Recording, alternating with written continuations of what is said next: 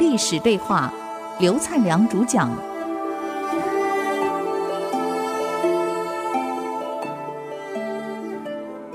您所收听到的节目是《与历史对话》，我是刘灿良，很高兴再一次跟各位在空中相会。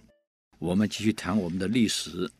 那么上一集我们谈的大部分是项家的人，这一集我们慢慢谈谈刘邦的人。我们已经从春秋战国慢慢演变到秦，已经到了这个楚汉争霸的这几年了。再往下走就是到汉朝去了。我想刘邦能成功，当然不是捡来的。这个人有个特征：闻过则喜，礼贤下士。你当面指责他有什么问题，有什么缺点，刘邦不会生气，他会接受。不是每一个成功的领导人都有这样的胸襟啊！您各位要不相信，您明天开会试试看，当老板面指责他看看，看老板能不能接受。所以不是每一个人都可以接受部署对他指责。刘邦听了当然不是很舒服，可他可以接受。而且刘邦这个人很冷静，常常看到部署为了某些观念在吵的时候，他常常在旁边一句话不吭。他不吭，不代表他没主见，他还在思索怎么解决问题。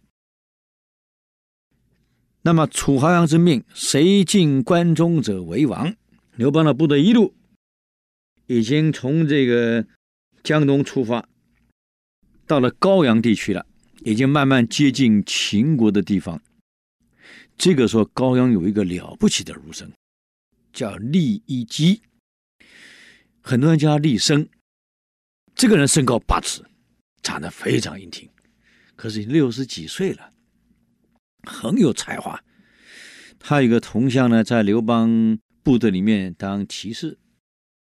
他跟他同乡说：“我听说啊，刘邦这个人跟其他起义的将领不同。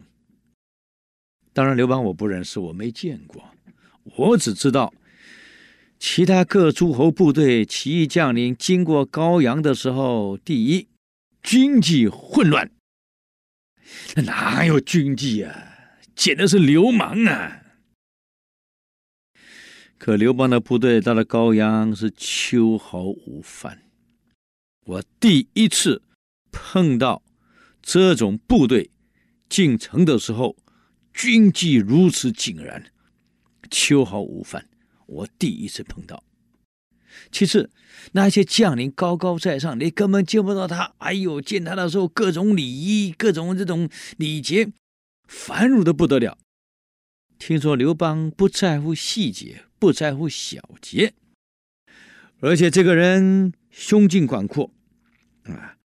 不但这样，有大谋略，他不会那么傲慢、瞧不起人。当然，这是听说。不过我看他军纪如此井然，应该跟听说、传说相去不会太远。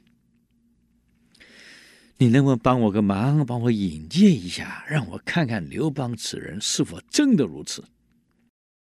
我们都听过嘛，“良禽择木而栖”，我们总得找个好的主人跟着他。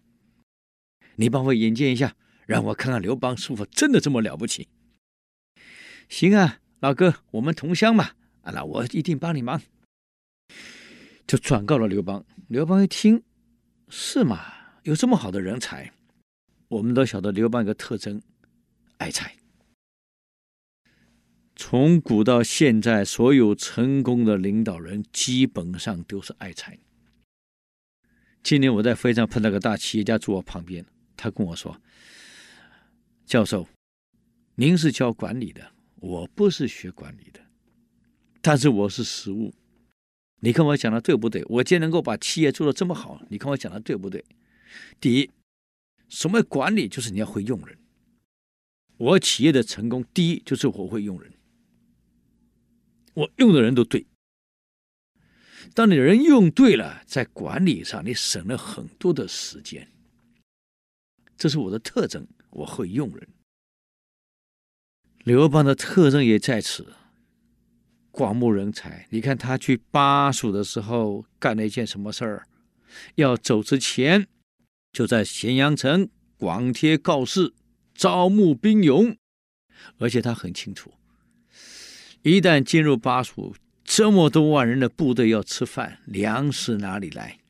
现款跟老百姓收购，可钱没那么多怎么办？还打白条，给老百姓写借据，将来连本还你们。很多老百姓愿意，加上当时进关的时候讲的那句话：“约法三章，杀人者死，伤人及盗，抵罪。”哎呀，关中父老都希望他留下来，现在听说他走了，都很难过呀。你看，走了之后募兵勇，很多人把孩子送进他的部队里去。第二，他的粮食不是抢的，我给你买，买不起我给你借，叫他连本带利还你。让老百姓相信政府是非常重要的。人民跟政府之间如果没有信任感，请问政策怎么推行？可是刘邦跟萧何所领的这一套策略，就让人民彻底相信政府。相信刘邦这个政府这个集团绝对可靠，他是为人民服务的，他赢了。因此，当骑士跟他讲：“我那个同乡厉声是了不起的人。”刘邦一听，如果真是人才，我倒愿意见见。见了，是让刘邦打到高阳，到了陈留，正是苦恼啊，打不下去呀、嗯，也不晓得怎么样能够拿下这个城池。一看粮食也快光了，怎么办？这时候李姬进来见他了，没想到刘邦正好在洗脚，啊，两个脚岔开的坐在那里，因为刘邦个子也高大，近九尺的身材，魁梧啊，坐在那儿洗脚，两个侍女跪在地上在帮他洗。李姬进来一看到这两个人在帮刘邦洗脚，向刘邦作揖，刘邦视若无睹，好像没看到，嗯。让这两个侍女继续帮他洗脚。酈姬见状就说了：“听说呀，这个沛公是非常宽宏大量、有战略思想的人，而且礼贤纳士。哼，今天看起来好像不对呀。其次，我真不明白，沛公。”你是打算帮助秦朝去攻打各路诸侯呢，还是帮助各路诸侯打秦朝？我真不明白你到底要做什么。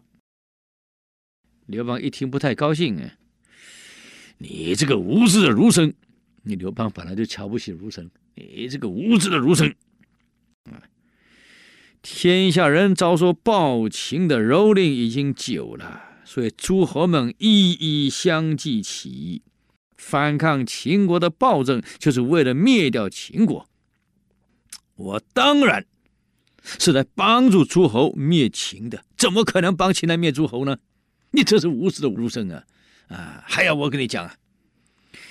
李胜一听，哼，沛公，如果你真的是打算集合你的部队和义军，啊，起义的部队共同去讨伐暴秦的话，你就不应该见到老人家如此的傲慢跟无礼。不管我是不是人才，至少我六十几岁了。当然，各位听众会觉得六十几算什么？别忘了，古人本来寿命就不长，六十几岁正是老人了啊。加上以前没有刮胡刀，胡子任其长，六十几早就长须飘飘啊，灰白的胡子满脸都是了。现在胡子剪得干干净净，哎呦，还有什么啊？好的美容液擦擦脸、涂涂脸，营养品补一补。现在六十几看起来跟四十几没两样，干干净净。以前不一样啊，老人就是老人了，看那个老人一点礼貌都没有，如此傲慢，还想什么灭暴秦？当立即一骂完，请问刘邦什么反应？